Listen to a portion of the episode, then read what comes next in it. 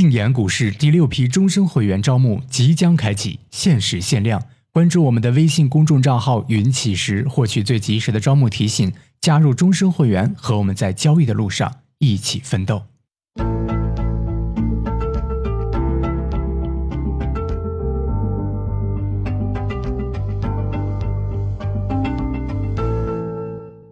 行到水穷处，坐看云起时。欢迎大家来到静言股市。嗯，我们今天继续跟大家聊波段操作啊，然后我们来聊一下关于波段的进场位。嗯，关于进场这个事情啊，就是可能是呃大家相对来说会比较关心的一个事情，就是说我我我怎么样去呃买进，然后这个呃买到一个比较精准的点或者怎么样的。嗯，然后呢，一般人在聊这个呃。基本面跟技术面结合的时候啊，因为我我们本身做波段也是一个基本面跟技术面结合的思路哈。一般人在聊基本面和技术面结合的时候呢，想的也是这样，就是基本面呢去提供股票去选股啊，然后呢技术面呢去呃提供精准的买卖点啊。但是对于我们来说，这个买卖点能够做到精准吗？这个其实是有一个很大存疑的，因为市场本身呢，它的走势相对来说啊，会比较的这个复杂一点，呃，然后随机性特别强一些，啊，所以这种情况下，你说这个，呃，这个这个就是怎么样能够找到那种非常精准的进场点或怎么样，啊，这个词本身可能呃有一点问题，啊，这个词本身可能会有点问题，啊，就是。呃，我们希望的精准的进场点是什么呢？我后来琢磨一下啊，就是，呃，琢磨了一下大家常识性的思维啊，就是在我们常识性的思维上，什么叫做精准的进场点呢？啊，我觉得无外乎啊，就是呃三个要求。第一个要求呢，就是不要错过，啊，就是我好不容易找了一机会，对吧？然后呢，这机会我要去买进的，或者是我要去做空的，这个机会你不要给我错过了，嗯，不要给我错过了。这个这个不要说，你比如说我好不容易找个机会，你没有买点。当然，大家说呢，有一些买进方法是这样的吗？不仅仅是有一些啊，很多的买进方法是这样的啊，非常非常多的这个买进的方法呢，啊，它是属于这么一种情况，就是呃，这个呃有机会，但是没有进场点。你比如说，我们举个例子啊，就是背离啊，背离这个进场点。那对于我们来说呢，就是我们可能找到一个机会，啊，然后呢，这个我我们可能想使用背离的进场点去做，啊，但是呢，没有，啊，你比如说我们这儿找到一机会啊，一个很好的机会，对吧？呃，牛市中的一个正常的一个回调，非常好的一个机会，啊，那么对于这个非常好的机会呢，我们希望使用背离的进场点去做，结果发现这个走势呢是属于下来上来。下来，上来，下来，大概是这么一走势啊。结果你发现呢，在这过程中呢，没有一个背离啊，D F 是又创了新低的，没有一个背离啊。然后最终的进场点，如果说我咬死了就用背离，你发现你永远等不到，没有，它就没有啊。所以这个时候呢，就是说，当你使用背离的进场点的时候，它没有，没有的话，其实就意味着就是说我们说的这个这个。呃，我使用背离的进场点去做，它就会错失交易机会，啊，这是第一个，就是每一次都要给我把握住。第二个呢，就是不要进的太早了，啊，不要进的太早了，嗯，你比如说，呃，假如说啊，我使用低周期，呃，然后转高周期的这种进场点，在低周期上来说呢，可能在这个地方就有一个进场点了，嗯，或者低周期上可能在这儿有个进场点了。啊，这种情况下呢，这个首先一个呢，前面这种进的早的进场点有可能被误止损，所以误止损就止损了之后再拉起来，啊，那么也有可能呢，就是我要等很长时间正式的拉升才开始，呃，这个浪费我的时间价值，啊，总之呢，就是对于这种进场点太早了。那第二个是什么呢？就是一个进场点呢不要太晚了，啊，你比如说我们直接周线金叉进，周线金叉进到哪儿进呢？到这根 K 线收盘的时候进。太晚了，啊，所以我们希望呢，就是这个进场点，第一不要错失，第二不要太早，第三不要太晚，这就是精准的进场点。但是当我这么一说的时候，大家还觉得精准的进场点这一个要求靠谱吗？很不靠谱，对不对？就精准的进场点这个要求啊，天然的就不靠谱，天然的呢有问题啊。我们想要精准，这个是不可能的啊，这个是不可能的。所以对于我们来说呢，我们应该认识到这一点啊，并且呢，呃，能够去利用这一点，就是怎么样去思考，我怎么样能够呃这个把把把进场点处理的更好一些。大家说呢，我去追求精准的进场点有什么问题吗？这个其实有一个很大的问题啊，这个问题不是出在精准的进场点上啊，其实呢，嗯，无论是各种技术方法所要求的精准的进场点啊，还是呢，你比如说你一些比较模糊的进场点，模糊的进场点，你比如说这个传统的价值投资的进场点就是模糊的进场点，能理解吧？就是，呃，我大概就觉得这个这个股票，呃，价格低于价值或者远低于价值了，然后我就可以开始买了。你说这个低于啊，远低于这种形容词，你怎么去准确的判断呢？不好判断啊，这种形容词不好判断啊。你比如说，你什么时候开始吃饭呢？我饿了的时候，或者明显饿了的时候啊，这东西不太好判断啊。所以我们往往在吃饭的时候，不是说我饿了的时候吃饭，而是到点了吃饭，对吧？啊，这个人类的这个时间最牛逼的就是。它彻底的改变了我们的行为习惯啊！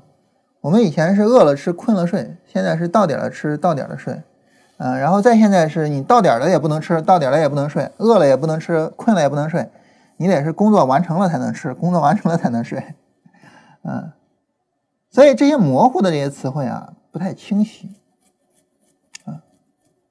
那这是我们说这个这个呃模糊的进场点和这个精准的进场点它们的区别。但是事实上呢，我们能够发现一个很有意思的事情，就是价值投资这种模糊的进场点呢，他们最终都赚钱的，而我们明明是追求精准的进场点，怎么老亏损呢？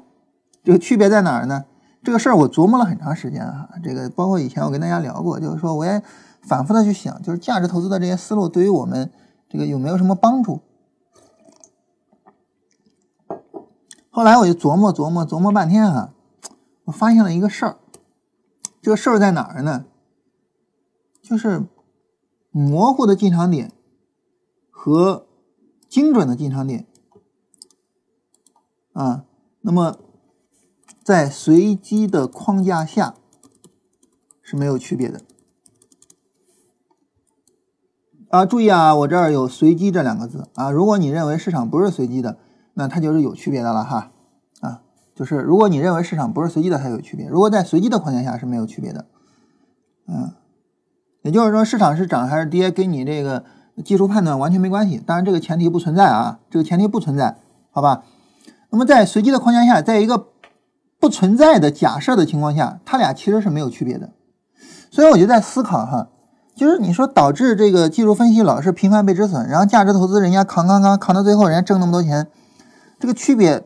不在于说我的进场点，因为进场点是没有区别的，有可能呢，就是你找了一个所谓精准的进场点，哎，正好一位价值投资者觉得在这个点上我可以买了，这是有可能的，明白吗？啊，你比如说，你说一个海特高新这个走势哈，你注意看日线暴跌啊，日线这种暴跌，然后这个呃到了零轴下方。啊，D F 到零轴下方，但是呢，周线你看就是红柱缩短一下，跌不下去，所以你对于一个技术上来讲呢，这是一个挺好的一个操作机会啊。当然，这种操作机会挺好，也是相对来说的哈。但是，比如说超图软件的这个走势，可能更更更符合我们的习惯一些哈。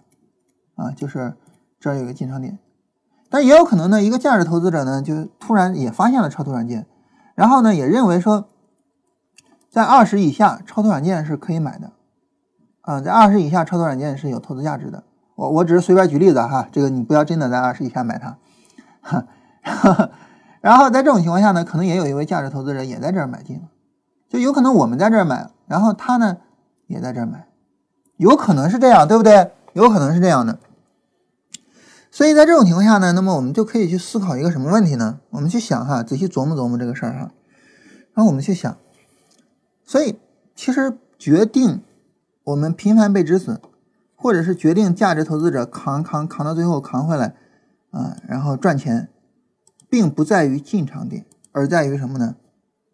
关键不在于进场点，而在于仓单的处理。比如说，你的进场点精准不精准，可能没有太大的问题，但是呢，你的止损点很精准，可能就有问题了。我们经常会说啊，碰到我的止损马上就回头了，或者怎么样，对不对？这其实就是精准的止损点。带来的一个问题，嗯，比如说像这种，你看一个低开破了前低，然后很快就拉起来了，啊，你严格按照要求的话，你在这儿需要去平仓，呃，止损，啊，然后它就起来了。所以。精准的进场点呢，可能不是一个太大的问题，而精准的止损点可能会是一个问题。所以这个时候怎么去处理呢？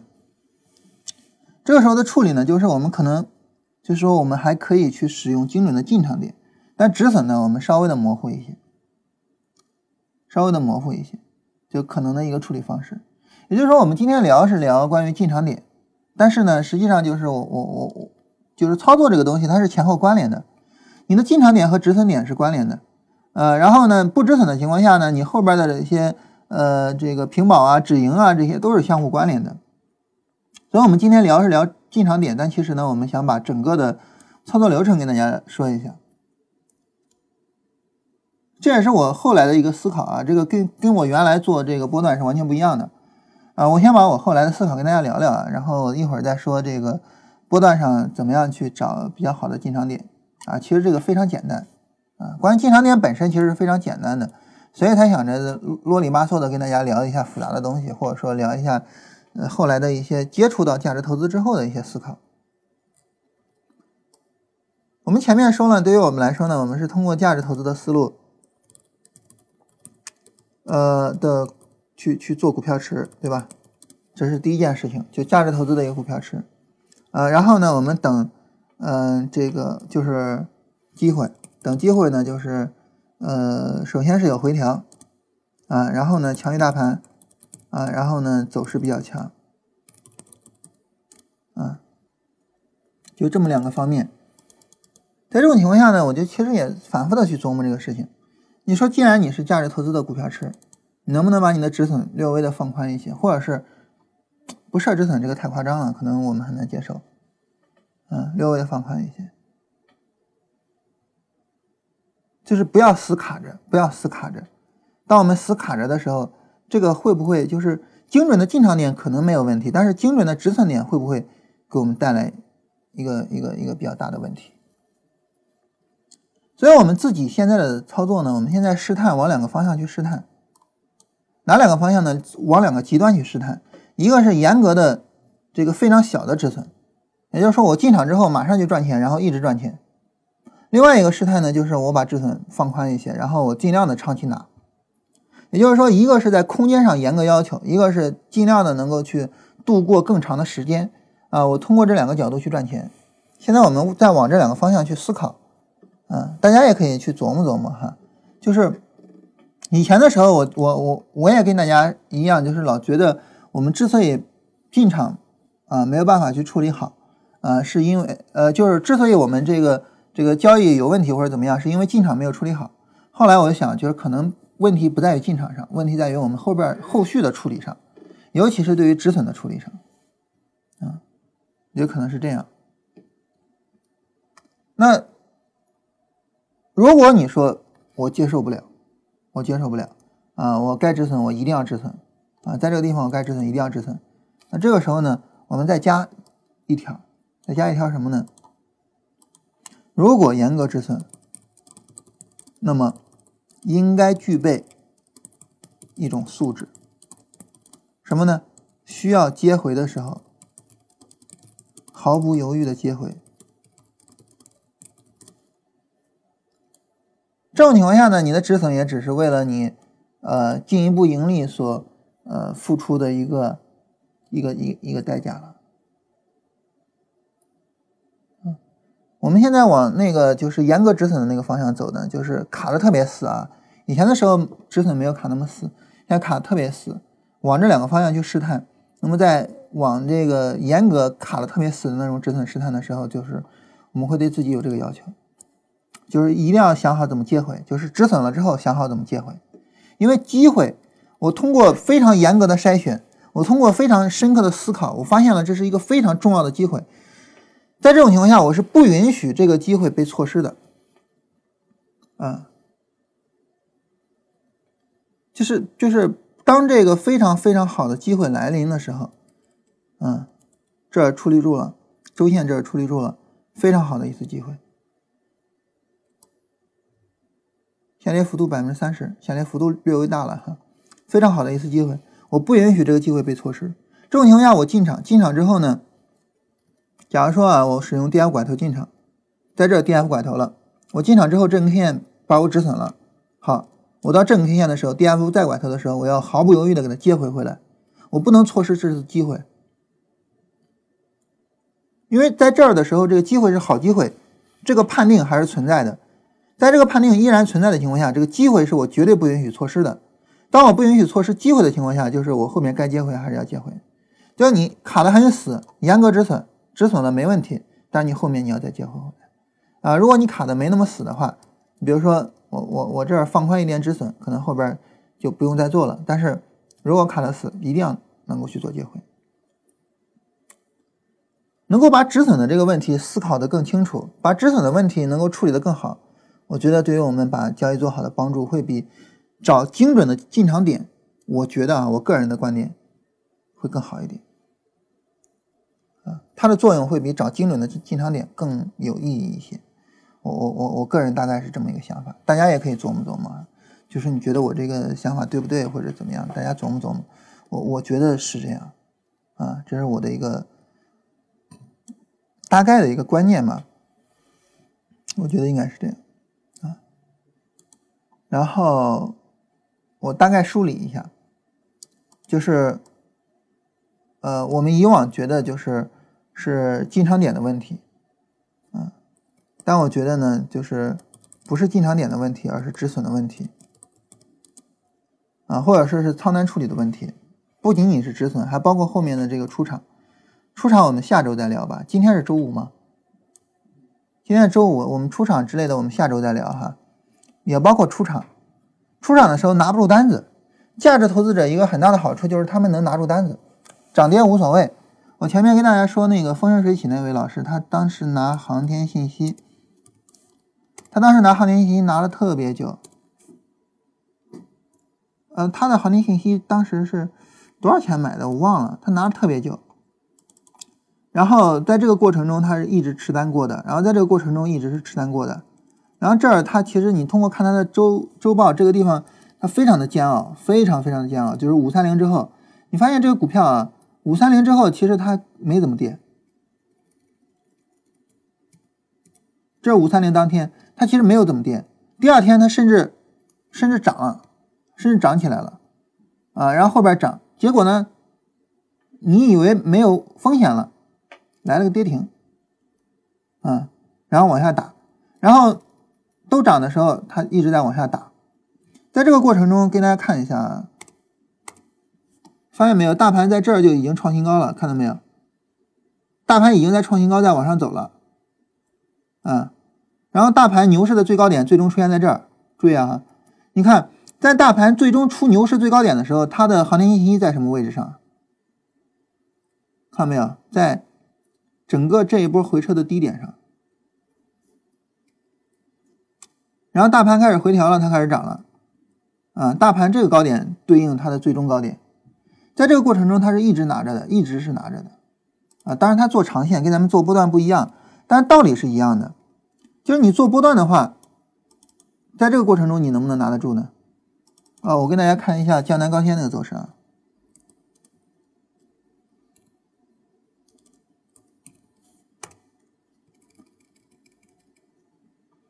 从从逻辑上来说，大家可能觉得就是说你做江南钢纤，然后你从买进去就一直是盈利的。啊，所以你就毫不犹豫的拿着了呗，对吧？就大家可能会这么想，但是其实，在当时江南钢纤走的并不快，岂止是走的不快，在当时啊不能叠加它啊。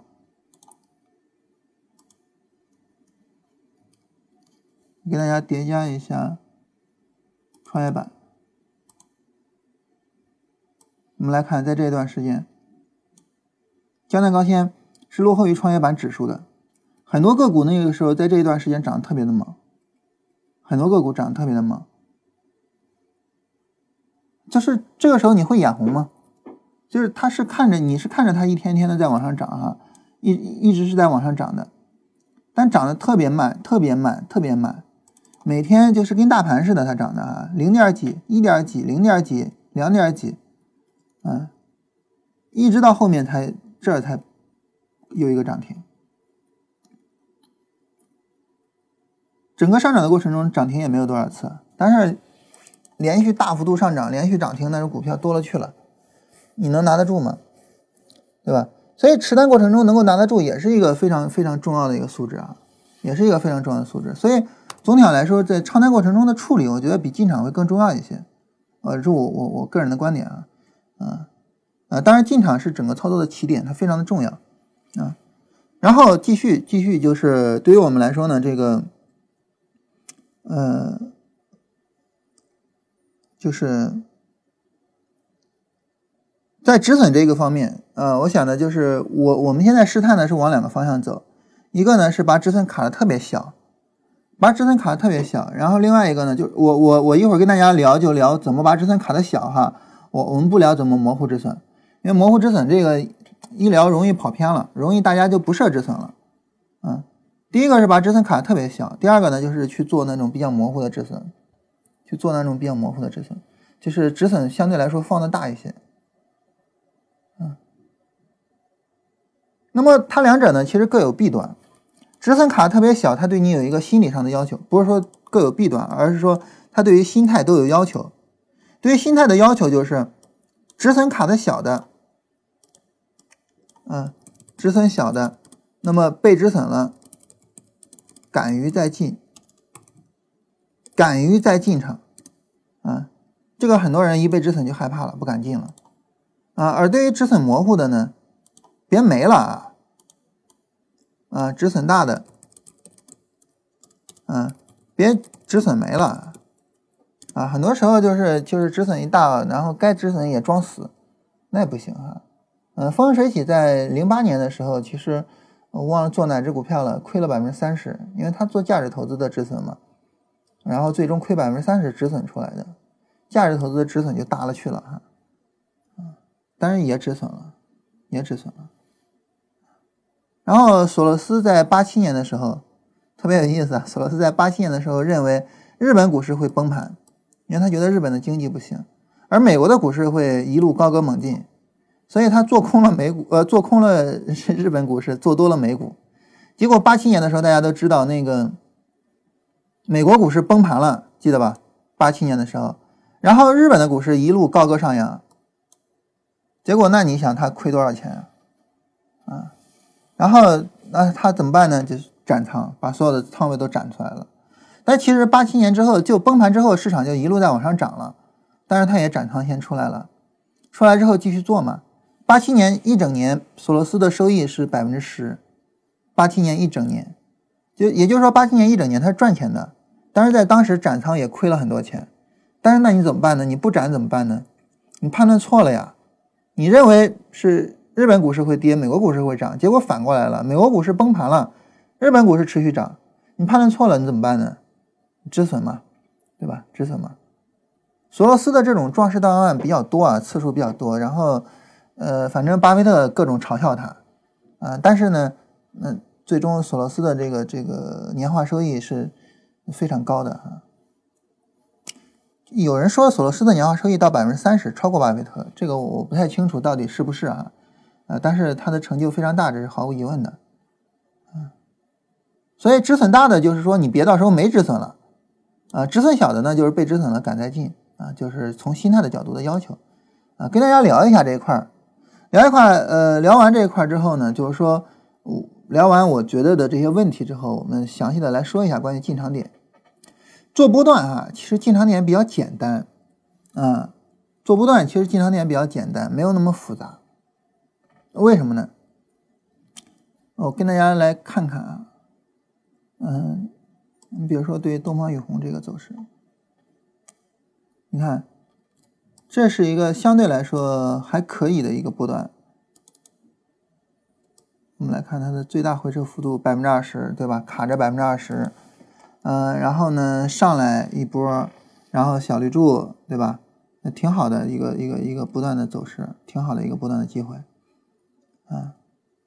那所谓波段的机会走势比较简单，然后进场位比较简单，是因为什么呢？好的波段机会，好的波段机会，牛市里面好的波段机会，往往呈现为什么形形态呢？下来，上来，下来，好了，下跌结束，往往呈现为这样。嗯，当然，对于呃东方永红这个走势来说，它没有结束，因为这个。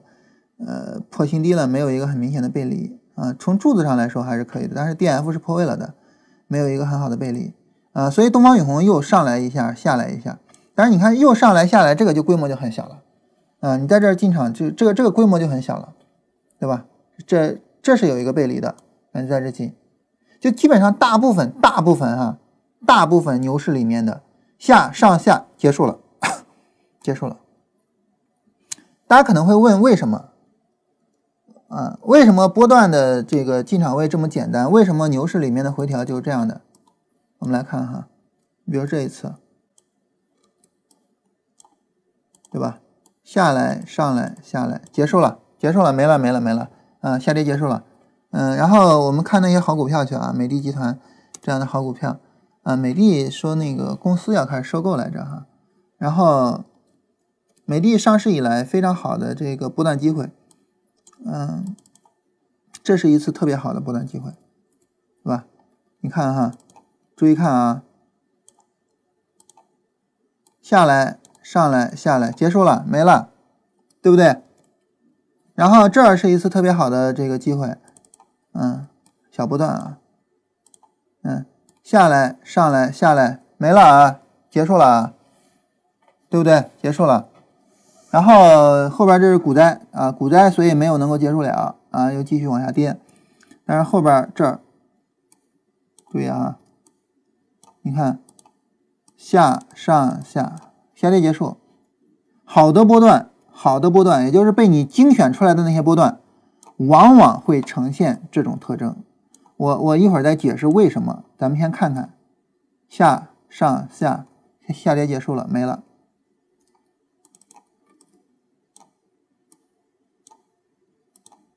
下上下下跌结束了，没了。好的波段往往会呈现这种特征，所以在第二波下跌的时候，你就可以去买。所以对于波段操作的进场点，它其实特别简单。为什么我老老想让大家做波段，老跟大家说做波段呢？因为很多人觉得进场是一个特别难的事情，但是对于波段来说，它的进场是一个特别容易的事情。嗯，你就下上下下跌结束，然后你就在这儿。金叉进或者 D F 拐头进或者什么的，它是一个特别容易的事情。那当然就是我我我们看过了案例了，我们看确实是这样，我们就要问为什么了，对不对？为什么呢？为什么是这样的？当我们问为什么是这样的时候，我想请问大家一个问题，就是什么是趋势啊？或者反过来哈，呃，或者是换个词儿。什么是牛市？大家想一想，给我一个定义啊！什么叫趋势？什么叫牛市？给我一个定义啊！然后我看看，给大家两分钟的时间啊，然后大家想一想什么叫趋势。现在十点五十，呃，十点五十一分啊，我到十点五十三分，我看大家的答案，好吧？把公众号给我一下你的定义。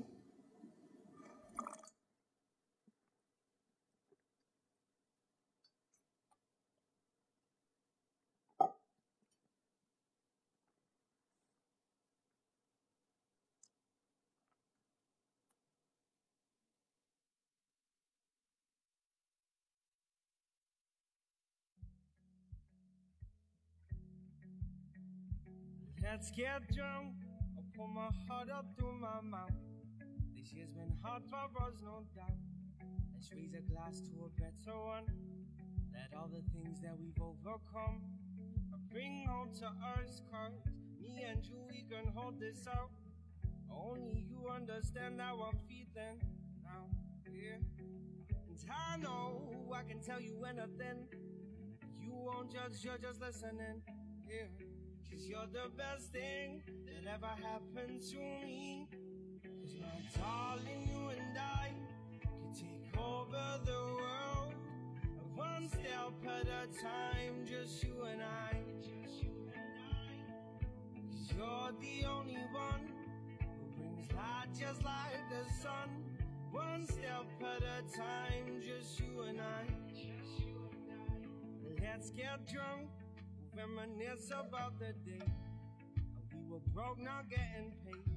Like taking trips at the weekend. When I would drop down to see her. We would paint the town. Too many shots I'd be passing out. Cause I could never keep up.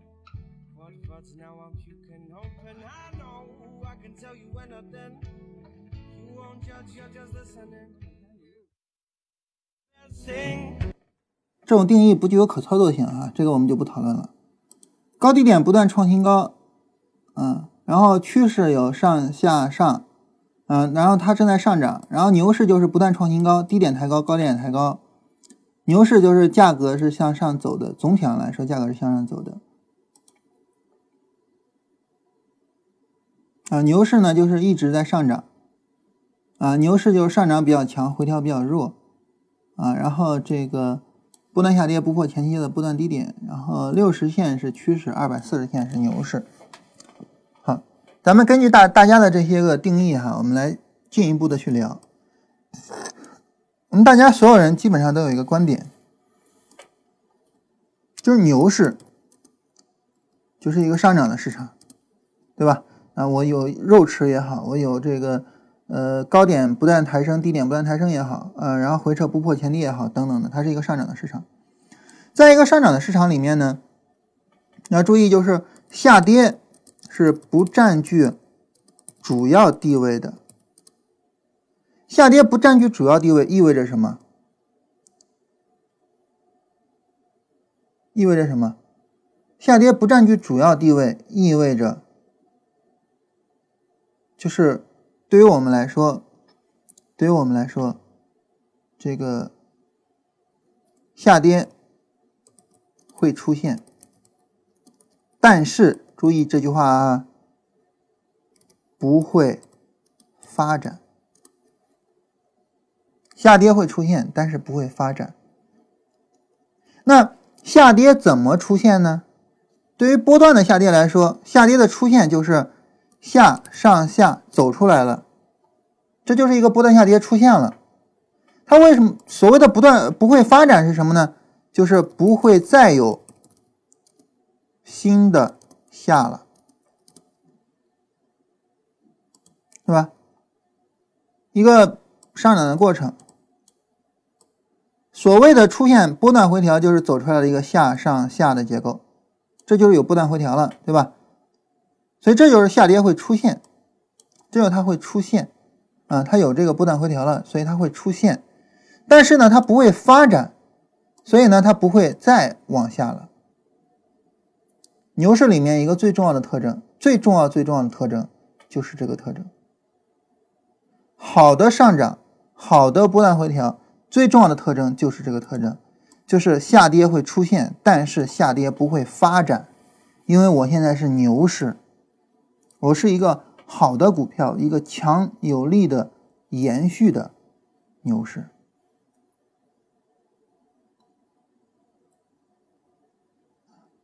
所以，对于一个好的股票的强有力的牛市来说，下跌是一定会出现的。根据涨跌轮换啊，下跌是一定会出现的。但是，即便是在涨跌轮换的要求下，我被迫无奈，我出现了一些下跌。啊，周线出立柱了也好，或者日线下上下走出来也好，但是这个下跌不会发展，它不会下跌，再下跌，再下跌。这个下上下走完就完了，这个下上下走完就完了。你去看看那些好股票的牛市，你看那些强势的牛市，往往都具有这样的特征，往往都具有这样的特征。反过来，如果一个下上下没有结束，后面没有在，就市场涨涨不动，涨不起来，往往这就是够呛了，啊，这就够呛了。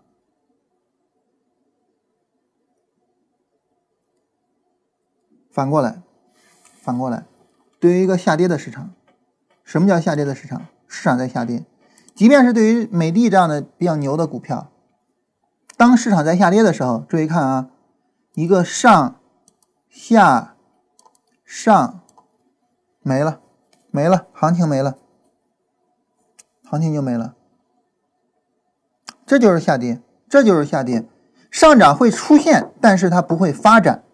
上涨出现以什么为标志呢？上涨出现以上下上，同时呢，D F 上零轴作为标志，这就它就出现了啊，上涨已经出现了，这已经是一个波段上涨出现了，但是这个波段上涨不会发展，也就是说它不会下上下上不断的在往上走，它不会发展，市场不允许它发展，现在是下跌市场，下跌市场的。这个这个情况就是不允许你发展。如果你发展，就说明下跌市场对不起结束了。所以你看啊，首先这个思想这个思路，它既可以作为一种进场位的思路，就是我要在第二波的时候重点关注；它也可以怎么样呢？也可以作为一个对行情延续性的一个判断。嗯，只要市场能够更多的发展，那么行情的这个延续性就在。市场没办法更多发展，这个行情的延续性就会比较差。我们来看一下，呃，日线降周期啊，降到三十分钟。然后我们来看一下这一次，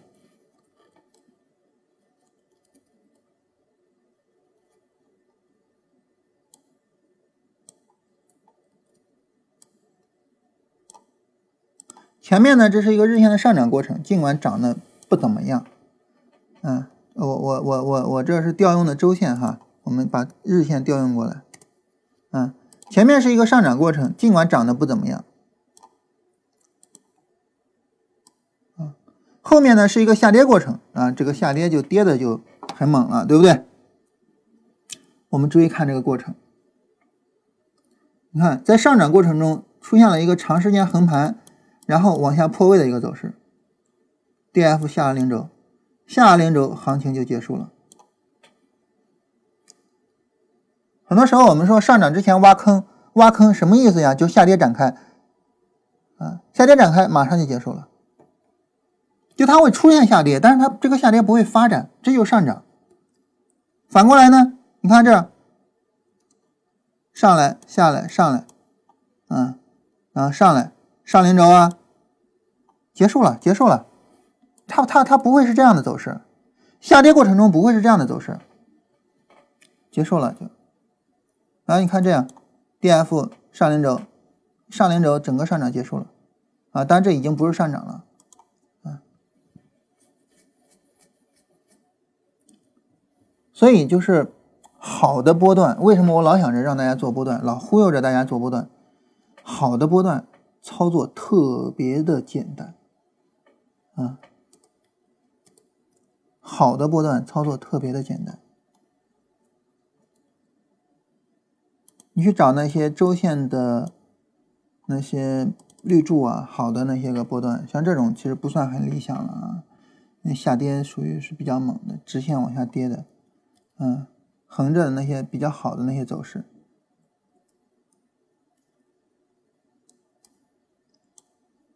下来，上来，下来，三波结束了，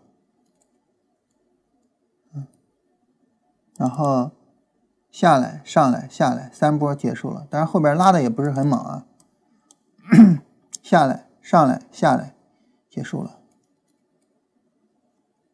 嗯，下来，上来，下来，结束了，好的操作机会，好的操作机会，基本上都属于这样，基本上都属于这样。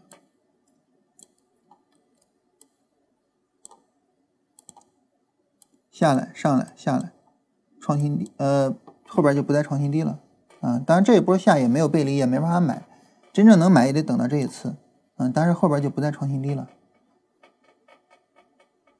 这个既可以作为一个买点的判断，所以作为买点的判断就是第二波下是一个重要的，嗯，我去思考要不要去进场，去判断要不要去进场的机会，同时也可以作为一个关于回调的筛选。第二波下直接就不创新低了，这可能是一个非常好的回调，可能是一个非常好的回调，啊，也就是说类似这种。就下上下来，不创新低了，就不创新低了，这种可能是非常好的这种回调，啊。然后对于这个，看着很吓人哈，因为周线是一个背离，在周线背离的背景下下跌的，看着很吓人。但是市场下来上来下来，第二波下根本就不破前低了，整个下跌结束了，这样就非常好的回调，看着很吓人，不要害怕，不要害怕它，啊。不要看这些表面上的，看实际上的东西。实际上的东西就是它跌不动，不要害怕它。就这就是波段啊，这就是波段啊。为什么要做波段？就是因为波段这样让你坐着很舒服呀。好的波段一定会让你做的很舒服啊，然后你做的不舒服，就一定是因为这个行情走的不够理想啊。我这话说的好像有点耍流氓，对不对？那你看这样的走势，对吧？好好的去思考一下这个问题，并且呢，到盘面上好好的去看一看，就好好的琢磨琢磨，然后呢，好好的看一看，好吧？好好的去想一想。然后呢，这是第一个，第二个呢，就是如果你说我想要去把这个进场点做得更精准一些，这个时候呢，可以去做一下降周期的工作。呃，找最近的有波段买点的超图软件。我刚才说了哈，就是粗略那个做止损什么的，我就不跟大家说了哈，因为那个东西呢，我害怕把大家误导到了这个连止损都没了。但是精准进场、精准设止损，我跟大家聊一聊。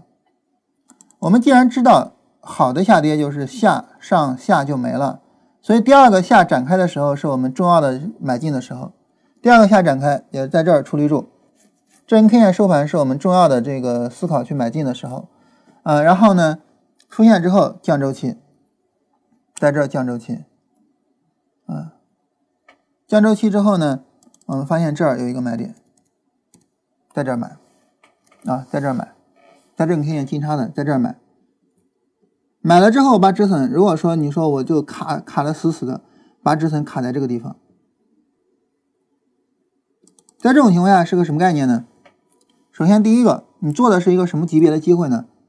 是一个周线、短线级别、日线波段级别的机会。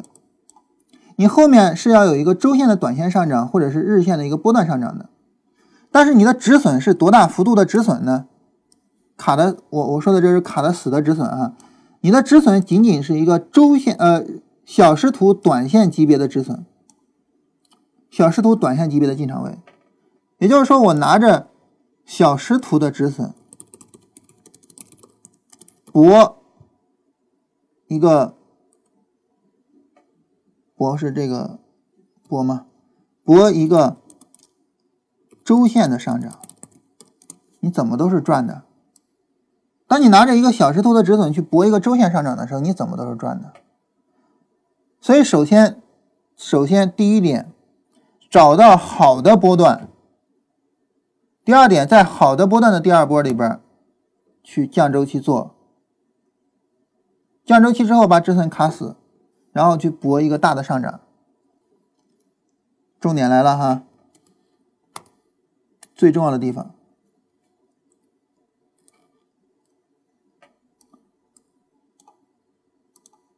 如果这一波走势不理想，你可以先出再说，这是最重要的重点。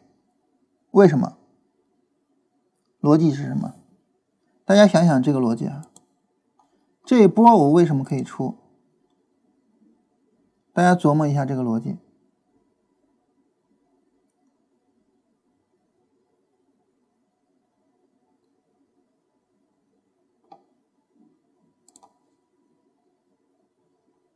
我们想啊，假如说你并不是做一个周线的短线，你就是做一个小时图，你就是在这个小时图这儿进，然后去拿一个对应级别的行情，你是不是应该小时图这儿进，然后到这个地方就走掉了？这个级别跟你的进场级别它是对应的，明白吗？也就是说，即便是行情发展的不够理想，你在这儿进场了，到这儿出场，你并不冤。为什么呢？因为你的这个止损本来要博取的，本来要博取的其实就是这个利润。因为这个进场其实是呃日线、短线的进场位，所以你本来要博取的本来就是这个利润，所以你在这儿进，在这儿出，你并不冤。但是呢，当你发现了。就是行情发展的不够理想，嗯，然后呢，你就直接出的时候，这个时候呢，其实你能够相对确保一种安全。嗯，之前那个 跟大家聊那个华尔街幽灵的时候，啊，说过华尔街幽灵就是幽灵的这个思路，对吧？幽灵的这个思路就是，我我发现行情发展的不理想，我直接跑。当然，这个行情发展的不理想怎么定义呢？幽灵并没有给定义。我当时跟大家说了一个思路。因为中间这一波红柱一定是一个小红柱，所以后面这个红柱如果不能到前面这个红柱的两倍，基本上就有问题，基本上就有问题。嗯，然后这个是零点五一，这是零点二八，不到它的两倍。还有呢，就是你找前一次波段上涨，前一次波段上涨应该至少是前一次波段上涨里面最大红柱的二分之一，这是一零点五一跟一差不到哪儿去啊。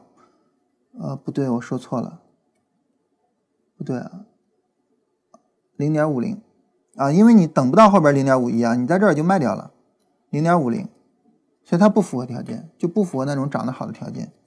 反过来说呢，你对于那些好的走势呢，嗯，你会发现它的行情发展相对来说都速度会比较快一些，行情的发展速度相对来说都会比较快一些。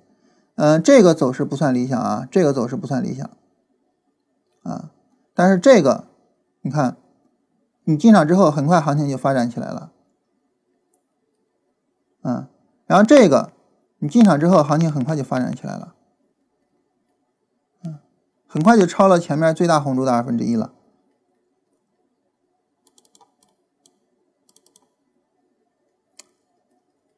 像这样的，进场之后，行情比较快的就发展起来了。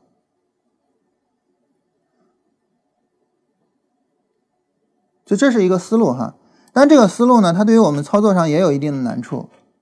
这个思路上的一个操作难处就是，如果你卖掉之后，你还是需要再去接回来的，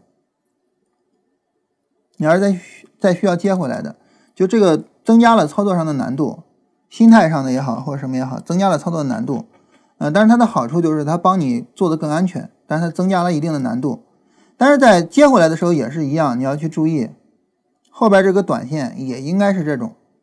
跌不动的短线，一定要是这种跌不动的短线，才需要去接，否则的话没有太大的意义去接。啊，买进去之后，行情发展的非常理想就不说了，行情发展的不够理想，你出了，出了之后去接，怎么接呢？也一定是那种非常好的、非常简单单纯的走势。大概来讲就这个样子啊，就是能跟大家聊的，大概来讲就这个样子，就是关于呃整体的关于操作的思路。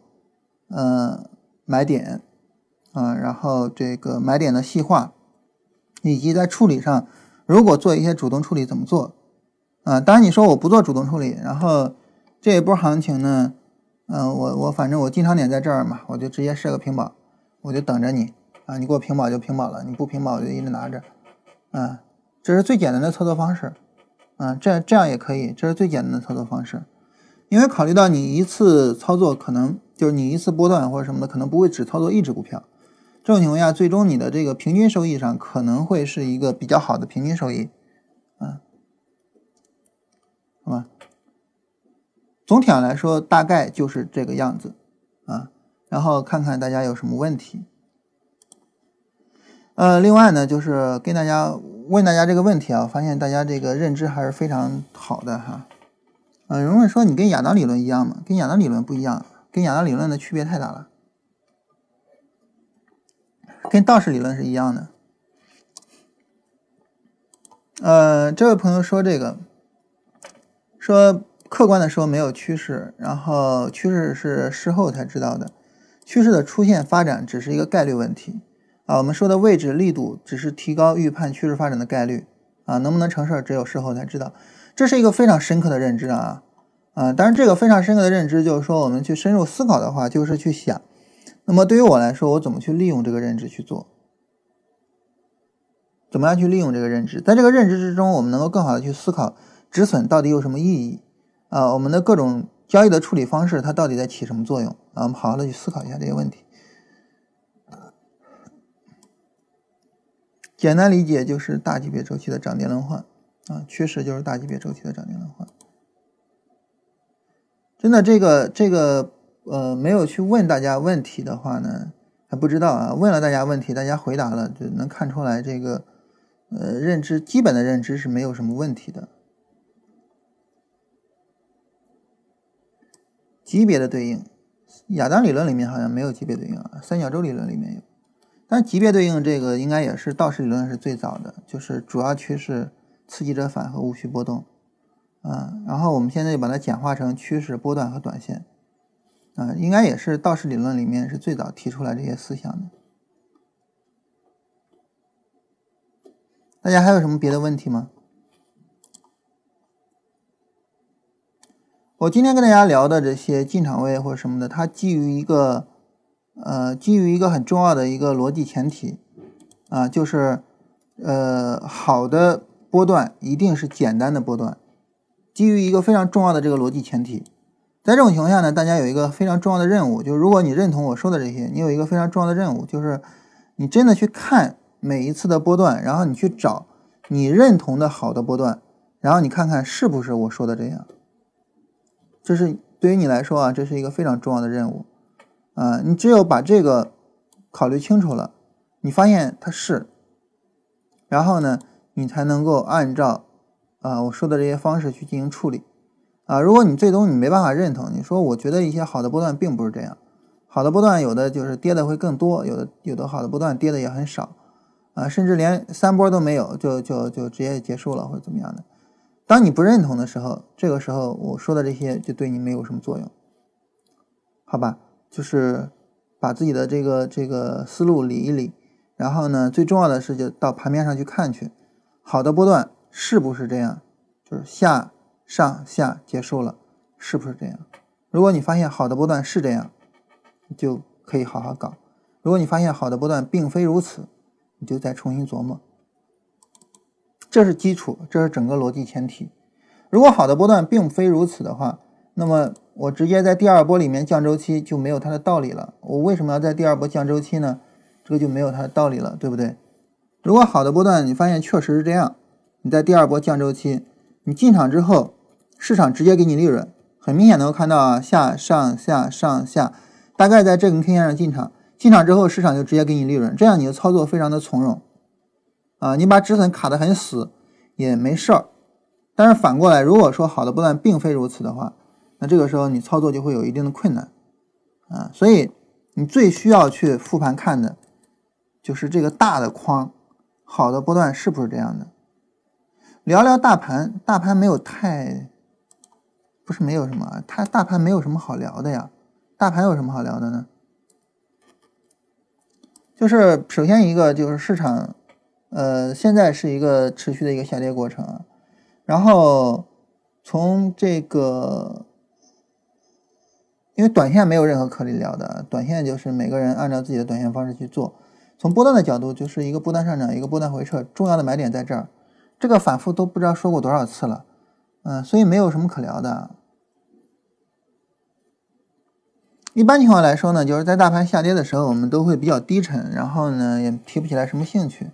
但是其实我更愿意在大盘下跌的时候去鼓励大家，就是呃没必要那么低沉，就是呃在这个阶段其实是最重要的学习过程。嗯，我们很多的股民呢，就是在上涨的时候群情激昂，嗯没有兴趣学习；在下跌的时候呢非常低沉，也没有时间和心情去学习。嗯，但是。其实你最重要的就是在下跌的时候去学习，然后在上涨的时候把钱赚到。嗯，所以就是说，在下跌的时候，保持一个比较好的一个精神状态啊。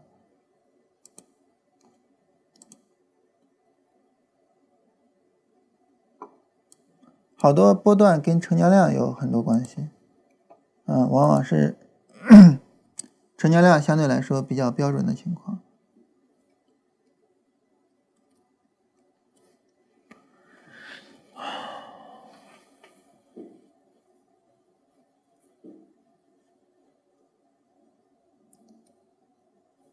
大家想一下，还有没有什么别的问题？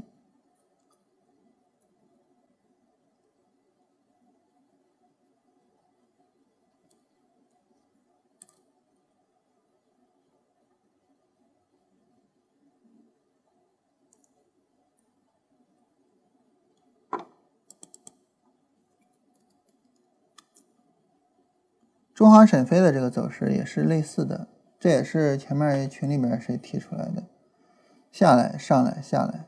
啊，当然中间这个你也可以认为是一个上啊，就是出绿柱佛手了，啊，下来上来下来，啊，然后在第二段的时候，也在正 K 线的时候，你可以降周期去买了，嗯，降周期去买，然后嗯，大概你的买点在这儿，大概你的买点是在这儿。啊，然后就是你可以设止损设的比较窄一些，然后这种情况下呢，对于他来讲就是也是类似的，就是三波就完成了，好的波段，好的买点都是这样，三波就完成，啊，好好琢磨一下，好好琢磨一下这个事情，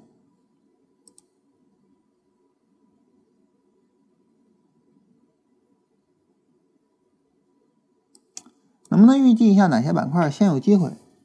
这个不太好判断，这个不太好判断，因为现在市场，啊跌成这样啊，首先一个就是那些没有跌的市场，呃没有跌的板块，或者说下跌力度没有那么强的板块会有机会，再一个呢是超跌的板块会有比较有机会，就是两个两个大的方向，就超跌的板块和那什么。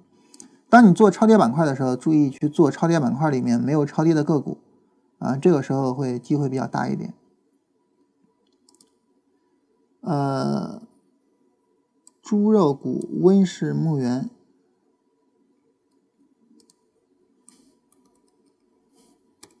温氏股份。呃，我我我我不说关于个股啊，我重点说一下这个逻辑啊，这个逻辑有问题，这里的这个逻辑有问题。目前是猪的周期底部，我能不能去布局那些跟猪有关的股票？换句话说，你就认为猪这个行业在下跌，能这么理解吧？当理解为猪这个行业在下跌的时候，它凭什么能涨起来呢？下跌趋势凭什么能够扭转呢？这是第一个问题。第二个哈，就是对于股票来说，它是落后于产业周期的啊。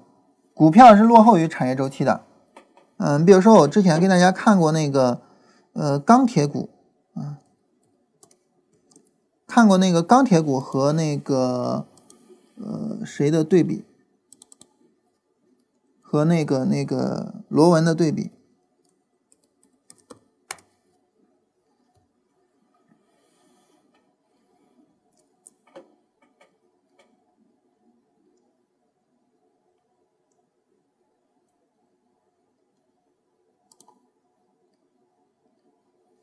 我们来看啊，螺纹钢是从这个时候开始涨的，啊，然后大涨啊，螺纹钢在这大涨，啊，然后钢铁股的见底是到这儿，然后钢铁股真正可以买是在这儿或者在这儿，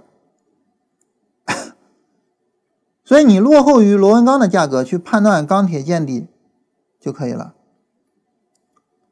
啊，他们是他们是落后于这个这个产业的。就就是就是股票的这个这个是落后于产业的，不用太着急。然后，山东黄金跟这个黄金指数，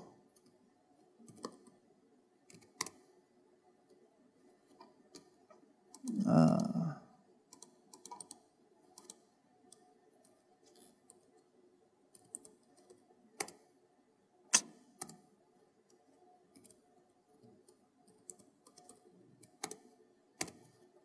山东黄金跟黄金指数，我们去看一下的话呢，就是你发现这个黄金见底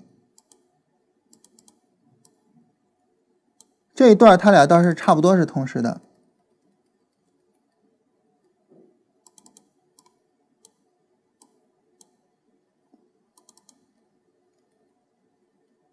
这个这个好像也是差不多见底的。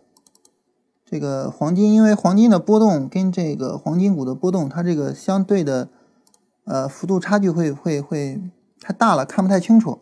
就是股票是反应，它不会说比产业的这个逻辑还要快，因为股票关心的是你的收益，股票关心的是你的收益，但是呢，这个产业见底到这个产业里的企业有收益，中间还是要有一个时间差的。嗯，所以呢，你不用太着急，就是说觉得啊猪见底了去布局，不用太着急。盐湖股份算不算强势？这当然不算强势了。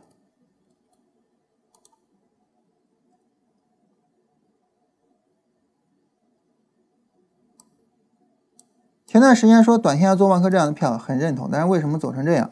是因为政策呀。是因为政策呀，然后那个当时出了那个政策嘛，然后那个就是就是棚改的那个政策，地产以及地产相关的所有的行业都出了问题，呃，这种政策的影响你是没有办法去避免的，或者说你是没有办法去对抗的，啊，然后呢，我记得当时光伏，呃，然后因为贸易战嘛，没没钱，没有钱呢，国家就取消了对光伏行业的补贴，光伏板块整个板块暴跌。那你怎么办呢？对吧？它就应该跌啊，因为政策上来讲，它就，对吧？所以这个你是没有办法的哈，啊，这种政策因素是没办法的，只能说我们去判断政策因素的影响，然后去规避它的负面影响。但是，嗯，这个就就不属于技术范畴了。万科前一段走的还是挺强的，但是突然出了那个关于棚改的那个政策。包括我们前面老说那个叫什么，呃，东方雨虹，呃，这个这个下跌，东方雨虹的这个下跌也是跟，呃，这个政策有很大关系的，就它也属于是房地产的衍生板块，因为它做防水材料的嘛，对吧？啊，那你地产使用防水材料使用的是特别多的嘛，嗯，所以也是它的一个一个一个一个上下游的产业，啊，对于这种上下游的产业，这个这个影响也都是类似的，啊，这是政策影响。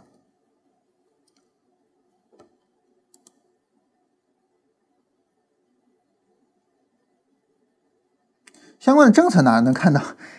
这个新闻啊，看新闻啊。调用周线怎么调？看这篇文章，文章里面有。